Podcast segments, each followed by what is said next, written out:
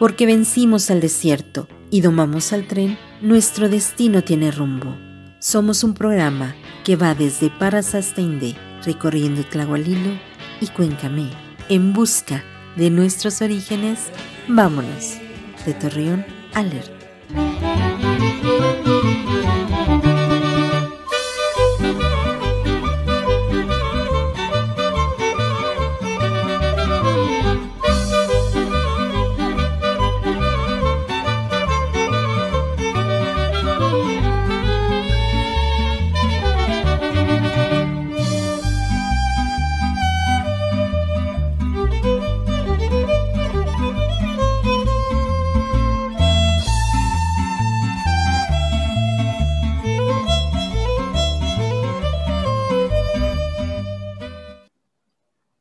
amigos? Mi nombre es Nimue y estamos aquí en su programa de Torreón Alerdo. Bienvenidos. Estamos con Alejandro Humada, nuestro asesor, nuestro guía, nuestro maestro, parte de este programa, que nos trae una plática muy bonita. Vamos a regresar a un pasado maravilloso, esplendoroso de, de la región de la comarca lagunera, de la belleza que, existía antes de la revolución, después de la revolución, y es una historia tan sutil de una pieza musical que todos hemos escuchado realmente, todos eh, la, la, vivimos en las escuelas, en las graduaciones, pero que no conocemos la historia de una, de una pieza musical tan, tan emblemática, tan importante e internacional. Es realmente internacional. Y estamos aquí con el ingeniero Alejandro Omada que nos va a platicar de la Filomena. Hola, ¿qué tal? Hola, Ale. Ay, ¿Qué tal? Estoy fascinada con la Filomena, Ale. Y es esa explicación que tienes tan maravillosa de la Filomena. ¡Wow!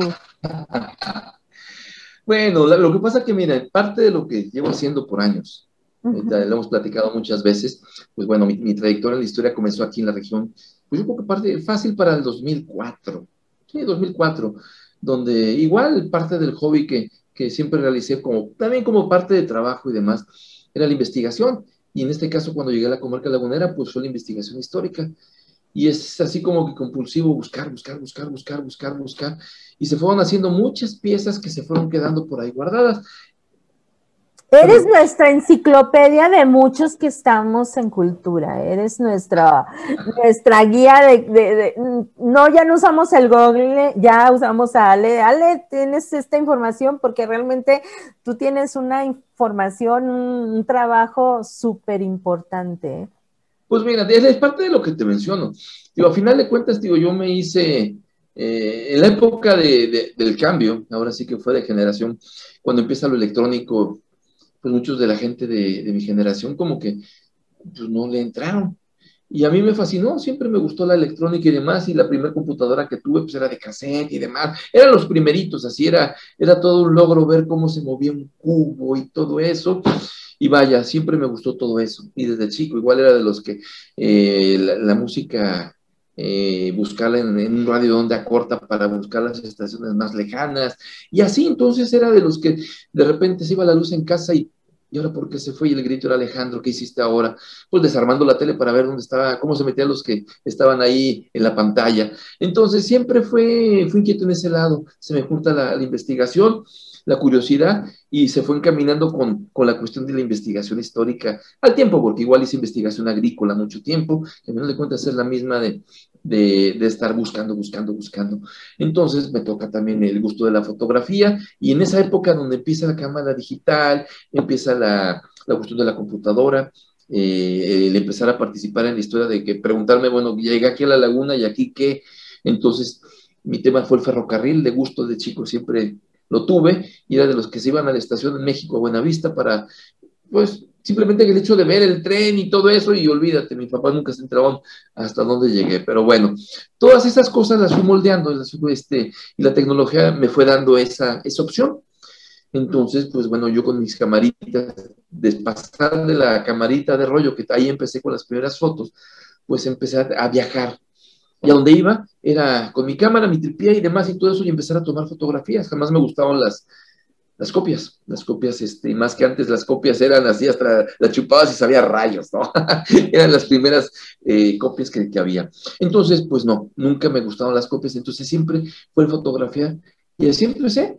Y, por ejemplo, el archivo de Ramos Arispe, fui de los primeros que tocó la puerta y, y todo lo de Torreón lo pude fotografiar y lo tuve listo para el 2007, para cuando empezara, antes de que empezaran los festejos de la ciudad y siempre he sido de que, pues bueno, por si me quedo en el camino, me llevo esto y lo otro, pues bueno, eh, al estar previendo siempre, pues dije, esta, quién sabe si la necesite después, le tomo la foto. Y así, entonces tengo todavía incluso muchas, muchos documentos, fotografié pues, todo tipo de documentos que están en el archivo de Ramos Arispe, permisos, concesiones, directorios comerciales y todo eso.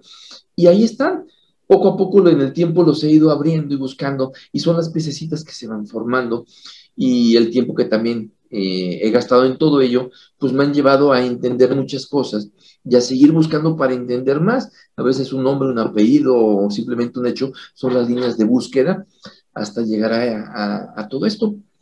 Y pues bueno, ya a todo ese paso de tiempo, pues primero este, me, clavé buscando porque todo el mundo decía la canción de Torreón Alerdo y no había ni el cancionero y nada y de repente la pura portada, pues vamos a buscar el cancionero y por ahí pues bueno apareció el cancionero y ya eh, hice una publicación en el, siglo donde venía, digo, bueno, si, si hablaba todo el mundo de una canción, pues ¿dónde está? Pues ahí está y bueno. Y después la otra canción ya al tiempo que empecé a preguntarme, bueno, la Filomena, la Filomena, y hubo una persona que se acercó también eh, con, la curiosidad de, de, ello, porque estaban haciendo algunos arreglos para la, versión actual.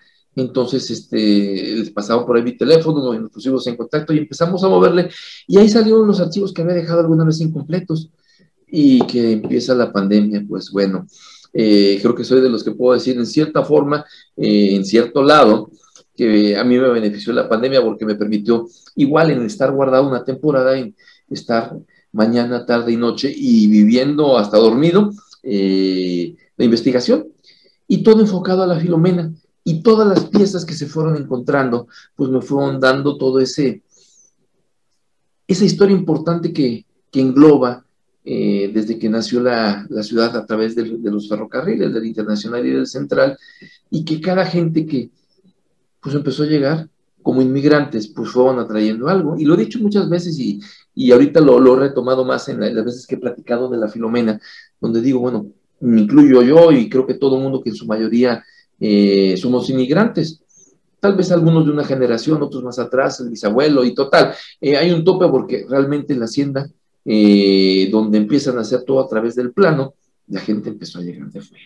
Entonces, aunque fuera vecinito de aquí en Lerdo, Matamoros o donde fuera, de todos lados empezaron a llegar a un lugar que estaba en el abandono, por, que se perdió porque la señora Zuluaga eh, pidió prestado en su momento, porque pues, marido lo mataron y murió y todo eso, y pues tuvo que seguir trabajando, pide prestado y se queda sin dinero, le va mal, y acaba perdiendo la hacienda. Entonces la hacienda de Torreón pues, estaba en la peor época del momento.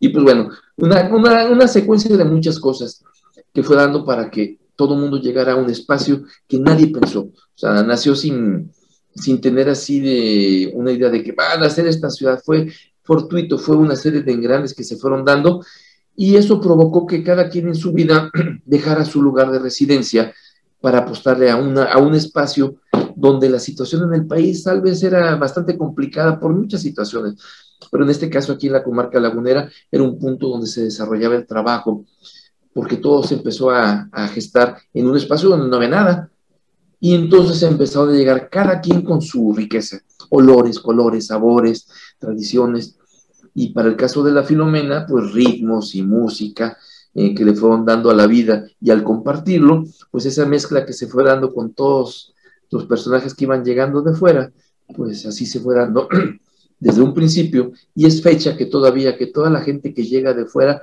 pues trae una tradición, un gusto, algo, algo que aprendió en la familia y se comparte. Entonces es un lugar especial. Podría decir lo único, pero creo que la, la, la ciudad más nueva que experimentó algo parecido, que, que nació planeado, fue Cancún. Entonces, pues bueno, en Cancún son inmigrantes, pero llegaron a otro lado. Llegaron a, la, a otro lugar con arena, pero con más cosas que aquí. Entonces, pues bueno, entonces, todo ese tiempo, que también quiero mencionar, lo que siempre lo he dicho, porque son de las frases que siempre me han gustado. Si nosotros queremos contar nuestra vida con música, obviamente en todas las edades, siempre va a haber una pieza que te va a recordar cada hecho, cada momento, que la primera serenata, que el cumpleaños, eh, que la escuela los bailables. Y que el este enamorado. sí, la decepción, olvídate. Entonces, eh, siempre cuando escuchar las primeras tonadas, viajas en lo personal. Mucha gente no va a entender la historia porque cada quien formamos una historia con esa música. Entonces, pues bueno, aquí lo, lo, lo, lo volteo y lo veo en el caso de la Filomena, pues es la pieza que todo el mundo se acercó y la gran mayoría por, por la forma en que se ha entonado y en los momentos que se ha hecho, eh, pues es una canción que te llena de alegría, de gusto, de orgullo, se volvió como un himno, la gente lo tomó para los mejores momentos, para presumir cuando estás lejos y quieres gritar de dónde eres. Entonces es una canción eh, de orgullo, así de identidad y, que se apropia muy fácilmente de todas las personas que llegan aquí, porque eh, en la forma que está, pues bueno, la música, el entrenamiento es agradable y la letra pues también, que significa algo, pero muchas veces también este, se ha repetido como lorito sin saber qué. Nada más. Pero mira, yo leyendo tu publicación, porque aparece ya eh, la historia de la, de, la, de la pieza de la Filomena, aparece ya en tu publicación en el estilo de Torreón. Sí. Pero fíjate que yo me quedé con una, con una duda que tú decías que se deja de escuchar la música que se escuchaba aquí en la región antes de la Revolución Mexicana? Bueno, te voy a platicar, es un poco más extenso de lo que, lo, que se presentó en el siglo es un mini, mini, mini, mini, mini resumen de toda la información, porque cada punto te da demasiadas cosas. Aquí lo planteo desde cuando se empieza a llegar con el ferrocarril, toda la, la industria que se empieza a formar, los fonógrafos, este, en el caso de los instrumentos, pues todo es nuevo, todo empieza a llegar.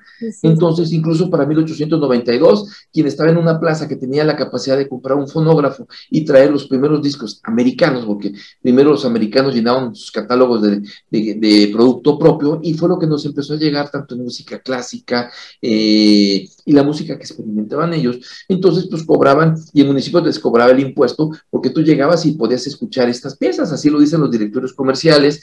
Y los que cantaban, pues bueno, los, eh, había dos, los filarmónicos y los líricos, que eran los más, que los que los de oído y los que eran estudiosos, sea, eh, estudiosos de la música, lo que empezaba a ver. Entonces, en una ciudad en desarrollo empiezan a llegar de todo tipo la gente empezó a llegar a la laguna y lo que sobraban eran cantinas porque todo el mundo llegó a trabajar y después ya empezó a formarse la familia y así. Entonces, pues en lo normal que es, pues, vas a una cantina, eh, la juerga, la borrachera y siempre hay quien te cante. Pues bueno, la música de aquella época básicamente eh, lo que se movía eran los grupos que venían de fuera, que eran las zarzuelas, las operetas, era la música que predominaba. En la laguna, pues obviamente la colonia española era muy grande y sí, la predilección también en la región era la, zarzuela. Entonces los mismos periódicos te van diciendo eh, quiénes venían y qué era lo que, se, lo que se escuchaba. Los inicios del teatro, venían los grupos de teatro y la música que se tocaba básicamente era esa. Entonces en un lugar, hablemos centrados a, lo que viene siendo la comarca lagunera, pues no había eh, muchas formas de conseguir guitarras y los instrumentos que podías necesitar. Conforme se fue desarrollando, pues los primeros en tener pianos eran los hoteles, los que podían comprar eh, los restaurantes grandes, y al paso del tiempo se va haciendo esa compra de instrumentos, se establecen, el mismo ferrocarril te da la facilidad de que en tal vez 10, 15 días tenías de Estados Unidos eh, lo último en instrumentos. Se empieza a establecer. Perdón, ya no existía o no se manejaba mucho el canto cardenche ya no había e, e, e, ese, esa costumbre. Mira, ahí del canto cardenche no tengo un dato de esa época. Me centro a la parte de la ciudad. Exactamente. Al final de cuentas, son, los ritmos en general. Yo no, me, yo no me imagino a la gente cantando el canto cardenche a todas horas. O sea, es un canto que, que no es muy agradable en un sentido así de que, bueno, es más como un lamento. Sí, es un reclamo a lo mejor del agricultor, del pescador y todo eso. Entonces, no me voy más a las canciones de época que a final de cuentas empiezas a, a, ver en los periódicos antiguos y te vas dando cuenta quiénes son los que los personajes que vienen, las cantantes y demás. O sea, la farándula sigue siendo la farándula con o sin internet y televisión y lo ha sido. Siempre ha sido así. El mismo ferrocarril provocó las rutas para las para las, los grupos de zarzuela, para los grupos que venían de México. Es que nos estás hablando, perdón, pero nos estás hablando de un torreón tan emblemático, tan romántico, tan increíble que haya existido un torreón donde se manejara la zarzuela, donde se manejara la música clásica, que tú dices, ¡ay! ¿Cómo puede ser posible? Mira, llegó gente de todos lados y de todos, este, ¿cómo se llama? Tipo de conocimientos. Venían empresarios ingleses, americanos, alemanes, o sea, había una gran diversidad, entonces todo eso te provocaba, te, provocaba ello. Y hay una época de bonanza, obviamente el 7, y del 7 al 10 es como que el boom, donde crece la ciudad, bueno, las la, pequeñas dos estaciones, y llegan a ser una ciudad ya en forma nombrada como tal por la, el boom que tuvo económico todo fue nuevo, entonces todo se trajo de fuera y el todo viene siendo todas las influencias en ritmos que había también no nada más en, México y en Estados Unidos. Entonces, primero llega la, maravilla para aquel momento, que era el fonógrafo, pero ese fonógrafo te traía eh, música de fuera. Cuando empieza a haber un interés y un desarrollo, cuando ya los americanos coparon con su música a los americanos y empezó a ver latinos y empezaron a ver hacia este lado que había un potencial, porque al final de cuentas hay que acordarnos que los americanos, que si la bolita vale, la venden. Entonces, en este caso, empezaron a ver que un mercado estaba al sur de ellos y empiezan a buscar las primeras grabaciones y las tenían que viajar a Estados Unidos, Nueva York, estaban las principales grabadoras en los alrededores y todo ello. Y los cantantes locales empiezan a viajar a México para empezar a grabar. Las primeras grabaciones son de la orquesta este, Lerdo de Tejada, había una de, la policía, que eran muy nombradas, en el caso del porfiriato eran como que los que llevaban la avanzada cuando iban al extranjero, una orquesta de policía en México era la que eh, le enviaban por su gran calidad en, ejecución en todo tipo de piezas, básicamente eh, piezas de moda en esa época o música clásica. Entonces llega todo eso, viene el cambio y para 1910 empieza a haber toda esa sacudida de, social y empieza la inseguridad y después empieza a haber toda una temporada, hablemos rápidamente hasta el 16, donde Torreón se vuelve la cancha, donde todo el mundo viene a pelearse, todo el mundo viene siendo, o sea, los revolucionarios, los federales y la población civil, sufre. Y revisa uno en, los, en las notas, en los periódicos y todo lo que pueda haber de la, revolución, pues básicamente después de cada toma eh, eran los, los robos y el saqueo. Están las fotos de Harford Miller en el archivo, donde te van mostrando incluso fotografías ahí, leerlo, está el Hotel Reforma, si no me acuerdo, el Reforma, se me fue el nombre, estoy casi seguro que ese es el nombre, pero bueno, donde está un piano despedazado, una pianola, y entonces en la región tenías por la ruta de tráfico, a lo mejor en su momento en Estados Unidos, como lo dije, no nomás los fonógrafos, los pianos, las pianolas, eh, todo tipo de instrumentos, banjos, eh, flautas y todo eso. ¿Y qué sucede en esa época? Pues en la destrucción y muerte, porque muere mucha gente y mucha gente se va. Son tomas que realmente vienen, los revolucionarios toman la ciudad y al poco rato la pierden. Y así es, la, la laguna era si nunca dejó de sembrar algodón. Entonces, con toda la revolución, pues venían los saqueos del algodón y se las robaban las pacas y todo eso, pero había trabajo y había dinero. El trabajo por lo regular, regular este, regresaba cuando los revolucionarios pues, se, iban. Hablemos, digo, habrá partidarios de Villa, lo que uno quiera, pero en la cuestión como Pero entonces me das a entender que el movimiento de gente nunca paró, nunca dejó de, llegar inmigrantes, nunca dejó de llegar. Nunca. Y de hecho, eh, gran parte de la población antes de la revolución también, o se van o mueren, pero de todas maneras siguen llegando y tan pronto, tan pronto se empieza a, calmar la situación, la laguna siguió trabajando, los empresarios vuelven a invertir y empiezan a, a recuperar la ciudad. Pero después de haber enfrentado cuatro años o cinco años de batallas, saqueos, saquearon todo, o sea, no, no, no, no, no se escapó nadie, o sea, bancos y tiendas y todo eso, Entonces, pues bueno, la calma regresaba cuando el, ejército federal pues llegaba y tomaba la ciudad otra vez para que la gente pudiera trabajar. Y así lo hacía. Entonces fue una etapa lenta de recuperación y vuelven otra vez poco a poco a, a llegar nuevos instrumentos y la vuelve a llegar más gente con conocimientos de música. Y en esa época, para 1917, 18, pues bueno, en la Ciudad de México se experimentó diferente la revolución. No fue tan grave como una población tan pequeña o como muchas fueron parte de ese trayecto de la revolución. Entonces, en México seguían las operetas, seguían las obras, eh, seguía el movimiento. En las revistas especializadas americanas incluso celebran la revolución, dicen, qué bueno que hubo guerra porque vamos a volver a vender y empiezo a encontrar en las revistas especializadas donde dicen, oye, vendimos ahora 300 pianos en este mes, 400 pianolas, tantas guitarras, y los, y los alemanes, que eran, digamos, los pianos más este, vendidos en México, pues empezaron a tener una recaída porque también ellos sufrieron la, la, la Primera Guerra Mundial. Guerra mundial. Entonces se juntan muchas cosas. Entonces viene esa, esa recuperación y empieza a llegar una evolución del fonógrafo que fue mejorando eh, las pianolas y los instrumentos volvieron a estar otra vez. La gente que tenía conocimiento de música empieza a saber los directores comerciales que es igual, continúan con clases y la gente en las cantinas y los bares y sigue habiendo gente que está tocando de oído, que son los que se la pasan eh, de cantina en cantina pero a la par seguía la parte estudiosa, que era las que seguían con la música clásica y demás.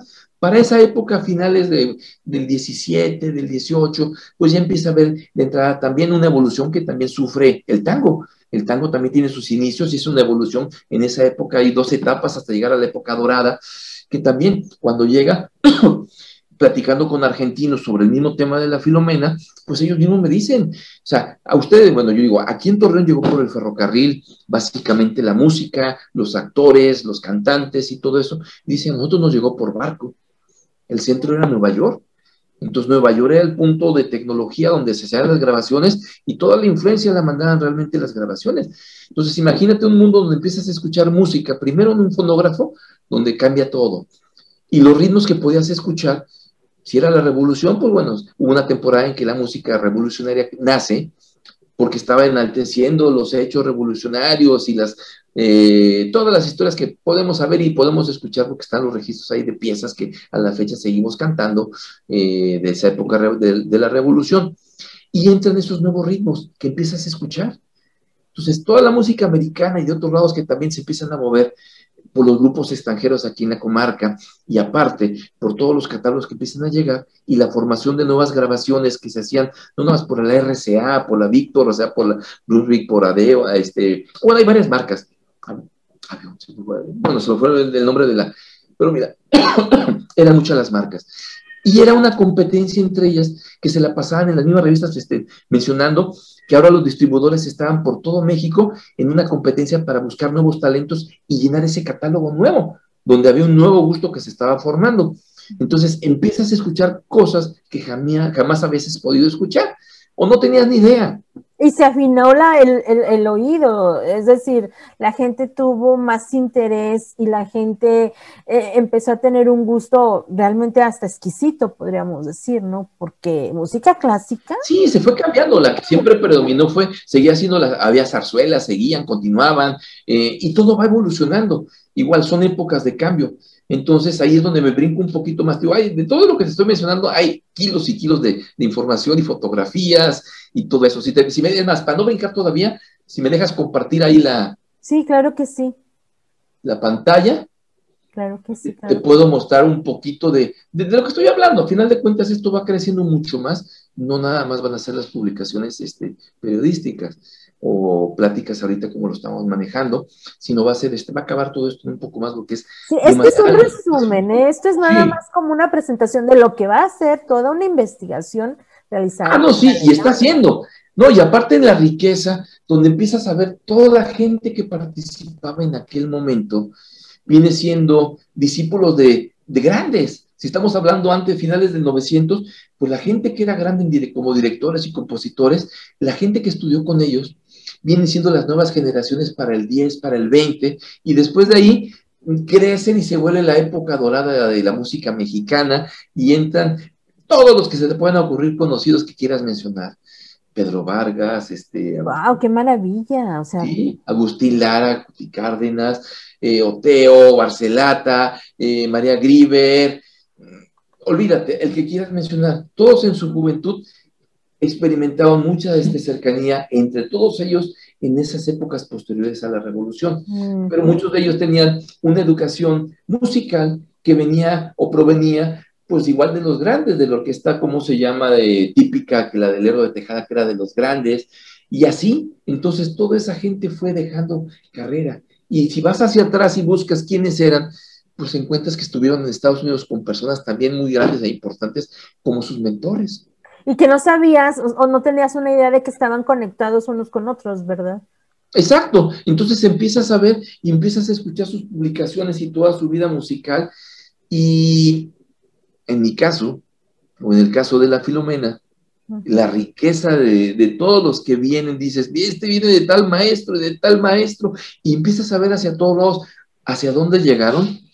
Wow, o sea, eh, es una investigación que de veras ha sido, creo que la más rica y la de más gusto que, me, ha dado. E, es decir, que, que, la Filomena no es un covers propiamente, sino que fue algo que se fue alimentando, una pieza que se fue alimentando con el transcurso de los años? Mira, la música y la letra eh, y su nacimiento vienen, si tú quieres seguirlo así como te lo estoy diciendo, que todos los personajes, los tres involucrados directamente en el nacimiento de la Filomena, si sigues la línea que tuvieron ellos, eh, musical, eh, una genealogía musical, donde sus mentores o sus, este, y gente que les inspiró, eran grandes grandes y con muchas piezas. Entonces, vas haciendo como un árbol, como un árbol genealógico y empiezas a ver la cantidad de lo que cada quien hizo, hasta dónde llegó. ¡Wow! Y gracias afortunadamente a, que muchos de los discos o la música que los fonógrafos, los discos o los, cilindros se van grabando, pues van dejando eh, el testimonio de, de, lo que representa. Pero ya es como una fotografía, algo que platicábamos hace ratito o, o en otras ocasiones puede estar el, objeto de que estemos este, refiriéndonos, pero si no tienes la explicación de fondo, te pierdes de toda esa riqueza que puede tener alrededor. Todos son conexiones. Entonces, eso es lo más interesante. O sea, aquí podemos hablar de la Filomena para la gente en común eh, que la canta en la actualidad, pues dices, es una canción que te representa en el momento, pero para el que le interesa saber de dónde vienes, como decir tu linaje, olvídate, es algo de veras delicioso. Y es un inmigrante más, porque al final de cuentas es alguien que llega a la comarca, esto llega como una pieza musical, y se queda, y comparte toda esa riqueza. Entonces, este, y en el Inter van saliendo eh, momentos de las vidas de ellos, que estuvieron presentes. Incluso eh, eh, este grupo de estos tres personajes, el que hace el arreglo, que es este Guillermo Posadas, que es los inicios del jazz, Federico Ruiz, que es el que hace la música, Jorge del Moral, pues igual, en su época también convivieron con los Tarazona, que a final de cuentas los Tarazona fueron, ¿cómo se llama?, partícipes, bueno, uno de ellos en el Teatro Isauro tiempo después, en los 30. ahí vas viendo que de jóvenes se juntaban, porque estaban en la misma época de la producción de las obras de teatro, que se iban gestando la, nueva farándula que había, el teatro político, y eran los escenógrafos y ellos hacían la parte musical. Entonces, en todos los engranajes, que digamos para mí la parte complicada, porque todo mundo en sus participaciones estaban enlazados. Entonces, quiero, estoy haciendo la biografía de cada uno de ellos y a final de cuentas los tengo que mencionar a todos porque en participaciones las tuvieron incluso en algunos, por ejemplo, Bolero de Tejada, otros con un Eduardo Villil, que fue eh, lo que te decía ahorita, el de la norteñita, que, igual dices, ¿cuál es esa? Pero cuando la escuchas, no, hombre, la, sigues cantando y en la escuela y demás, y es parte como un himno. Eh, y así en su evolución, dices, ah, caray. Entonces, esas, digamos, son las partes más, más que me quitan más el tiempo para poder este, mostrar cómo era un grupo de cuates, así, de cuates y de amigos, se encontraban en el mismo lugar y voy encontrando que igual hay espacios que mencionan su cercanía y sus, sus, noches bohemias y, todo eso, ahí estaban. Pero te digo, esa final de cuentas es como decir ahorita, ¿y tú de quién eres hijo de fulanito? Y así, en esa genealogía, ahí va, y oye, y los mismos maestros, donde dices, fue el mejor, eh, en el caso de Eduardo Vigil, ahorita no me acuerdo el nombre, ahorita, ahorita lo, lo buscamos, pero voy encontrando que fue considerado el mejor pianista de, del siglo XIX para México. ¡Wow! Wow. Y, empiezas a ver todo eso. Y no, no, no. Entonces, el asombro de lo que significa, o sea, no nació nada más porque sí, sino toda la coincidencia. Y la coincidencia empiezas a mezclar con todas las circunstancias que se vivían sociales. A ver, tengo una pregunta. Tengo una pregunta. Bueno, yo buscando, eh, hace ratito que estábamos buscando de la Filomena, eh, yo la conocía como polka pero, pero la tocan de un estilo, pero la tocan de otro estilo, pero que hay como, si quieres compartir página, eh, eh, pantalla, no sé si quieras compartir pantalla. Mira, déjate, la, la, tengo aquí en el celular y de hecho déjate la pongo para que también lo pueda acercar a la, a la bocinita. Nace como un foxtrot. Eh, sí, es lo que te iba a preguntar, ¿cómo nace realmente la, la, la, la filomena? Sí, y era totalmente ajena, o sea, hubo circunstancias que la trajeron que si no hubieran pasado, jamás habría nacido la Filomena. Así, así de sencillo. Pero igual, tuvo su momento, llegó en el momento indicado, en la época adecuada. Es decir, que la Filomena representaba a todos aquellos inmigrantes de esa época, todos los que estaban llegando, eh, se, se convirtió en su himno, se convirtió en, en algo. Mira, te voy a decir a grandes rasgos, nace en el momento después de una revolución. Y después, entre comillas, lo que todavía sigue la, la, escobariana, que en el 29 todavía seguíamos teniendo inseguridad y más cosas, pero en lo salvaje que se tuvo de grandes muertes y, y batallas muy sangrientas y todo eso, ya fueron calmando, se fueron terminando. y para el 19 ya las condiciones se van retomando, la ciudad, voy encontrando que los empresarios le empiezan a invertir, el Teatro Isauro, este, ¿cómo se llama? Isauro Martínez, pues igual eh, construye el Princesa, y el Princesa es el icono donde se presentan el cine mudo, eh, los grupos que venían de opereta, zarzuela, eh, el, teatro cómico, el de zarzuela, el del político. Entonces se empiezan a juntar muchas cosas. Y la laguna vuelve a experimentar un resurgimiento en lo que el cultivo que había sido tiempo atrás, que era el algodón, tiene un resurgimiento. Y el, el orgullo o la fiesta que se daba, porque la gran mayoría eran agricultores, al cosechar el algodón y tener la pizca, si era un año bueno, pues era la celebración, era el vencer al desierto, era la laguna tiene dinero, la laguna tiene algodón. Entonces se van haciendo del 19 al 26, que es cuando llega, un resurgimiento, una mejora en ese ambiente, la Feria del Algodón será el 25, la celebración ya por los rotarios. Eh, eh, todo esto tiene un pequeño proceso con el nacimiento de los rotarios y es la gente. ¿Quiénes son los rotarios? Pues en esa época eran los principales agricultores, industriales y todo ello, que son los que se están preocupando por la laguna. Y en este caso, se fijan, saben que hay que premiar, como en Estados Unidos lo hacen, con la primer paca, hay que dar el reconocimiento y era el estímulo. Y entre todos ellos empieza a haber una, un concurso para ver quién logra la mejor paca y quién era el mejor y todo eso. Y se reflejaba en esa bonanza porque el dinero se repartía en toda la ciudad.